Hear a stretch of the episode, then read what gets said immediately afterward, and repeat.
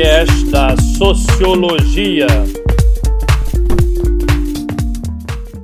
Olá, meu amigo e minha amiga do saber, tudo bem? Como é que vai? Continuando os estudos, eu, professor Oswaldo Maffei, vamos dar continuidade ao que a gente já vem construindo e refletindo juntos. No nosso primeiro podcast de prime desse primeiro bimestre, nós começamos a nossa conversa falando sobre cultura. E aí eu trouxe as definições do Félix Guattari sobre cultura valor, cultura né, que tem a ver com essa cultura desse individual que nós conversávamos, a cultura enquanto alma coletiva está no âmbito mais social e a cultura como mercadoria, né, que você compra, aí a cultura de massa. Tudo isso nós estamos refletindo para entender e perceber a perspectiva sobre a indústria cultural.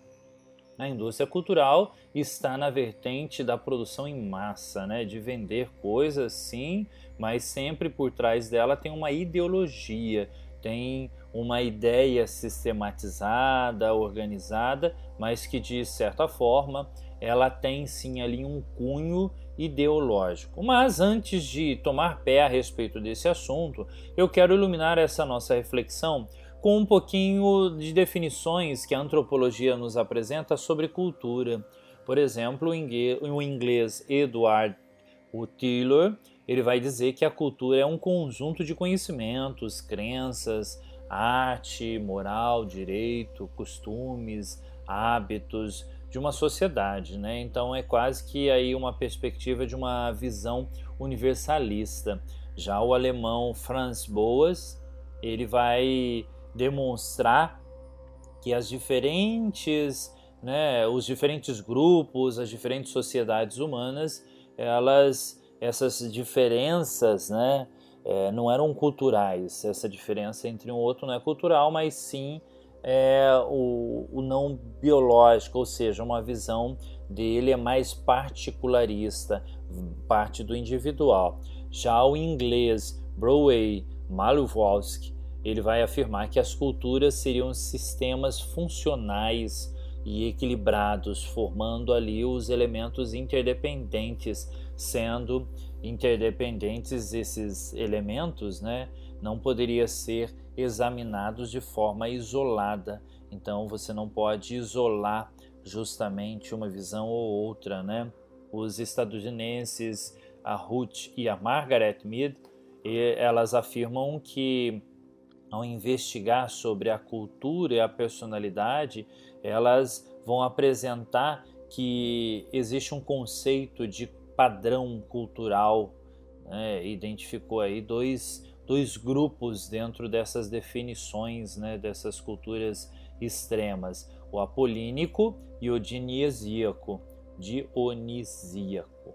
O apolínico ele representa, né, ele é representado você encontra nos indivíduos conformistas, tranquilos, solidários, respeitadores, né, mais comodidos, mais assim intro, né, introvertido. Já o dionisíaco, ele reúne os ambiciosos, agressivos, individualistas. Então, assim, dentro dessa perspectiva da Margaret Mead, ela investigou o modo como os indivíduos recebiam os elementos de sua cultura e como isso formava a sua personalidade, né? Com, é, com base nisso, nos, nos estudos, né? com tudo isso, nós percebemos aí uma grande contribuição que a antropologia nos assegura a respeito de compreender esse, essa cultura agindo no ser humano, né? Porque cultura não existe sem ser humano. O ser humano é que produz ela só para você entender a respeito disso, né? Já Levi Strauss ele vai afirmar que a cultura é um conjunto de sistemas simbólicos, entre os quais se incluem a linguagem, as regras matrimoniais, a arte, a ciência, a religião e as normas econômicas. Levi Strauss ele analisou o que era comum e contestando é, né, aquilo que se destoava dentro da sociedade, né? por exemplo, as regras universais, os elementos indispensáveis para a vida social. Então ele foi analisando tudo isso dentro dessa de entender toda essa visão. Né? Alguns problemas aí geram um certo etnocentrismo que nós já conversamos em outros anos. Você já viu isso anteriormente esse, esse assunto, que é justamente definir a sua cultura, a sua nação como a única e verdadeira. Nós entendemos também que aí, por mais que a gente não queira separar, acaba acontecendo essa separação entre a cultura erudita e a popular. Né? Erudita considerada como a culta, ou então música clássica, né? nada do povão, nada do popular. Já a popular é, né? é samba, é pagode, é não sei o quê, então é aquilo que está na boca do povo. Então, existe aí um certo cuidado que se toma para não subjugar isso e dizer que um é inferior, o outro é, é superior, porque não tem a ver com isso. Cuidado nessa perspectiva para não cair nesse falso acolhimento desse conceito que não é, tá? Justamente por conta disso que acontece muito, muitas complicações na sociedade. E agora eu queria justamente trazer à luz o conceito de ideologia. Eu sei que na, no podcast anterior nós conversamos sobre isso, nós falamos sobre isso e entendemos a necessidade de perceber, já que ela é uma forma importante dentro da sociedade, que é esse sistema de ideias. Então, assim, o conceito de ideologia ele é moderno, ele não é muito antigo não, tá? Antes da Idade Média, por exemplo, a realidade era explicada pelos mitos, né? Pelo pensamento religioso.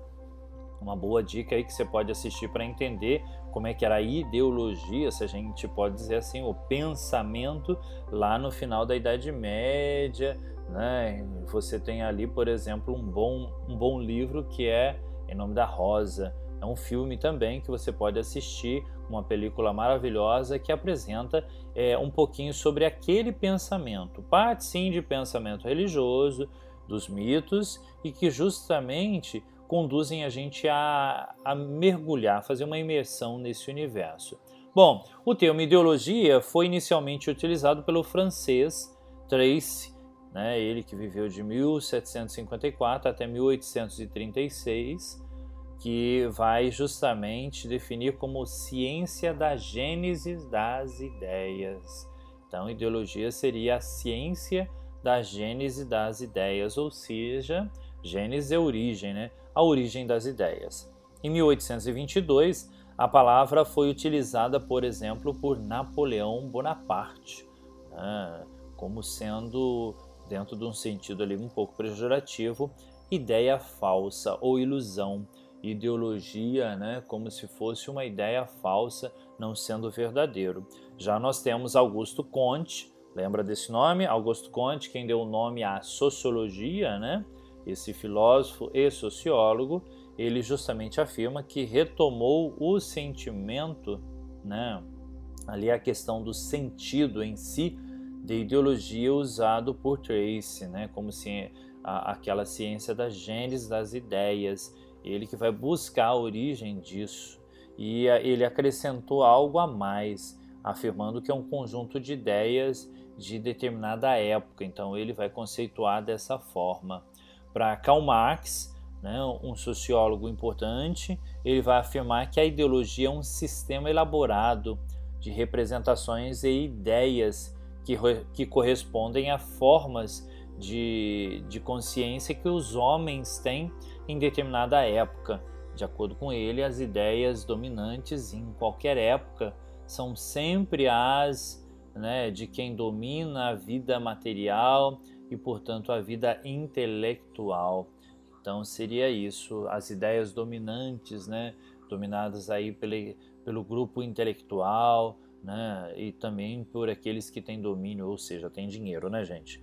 Segundo Emily Durkheim, um outro sociólogo, ele vai afirmar que o cientista deve deixar de lado as noções pré-científicas, ou seja, aquelas que a gente já estudou sobre o senso comum, e que as ideias subjacentes, né, são ideias que não são tão fortes. São essas noções de ideia que ele entende por ideologia, ou seja, o contrário de ciência. Ideologia seria o contrário a ciências. De acordo com Karl Manning, vai afirmar que as ideologias são sempre conservadoras, pois expressam o pensamento das classes dominantes.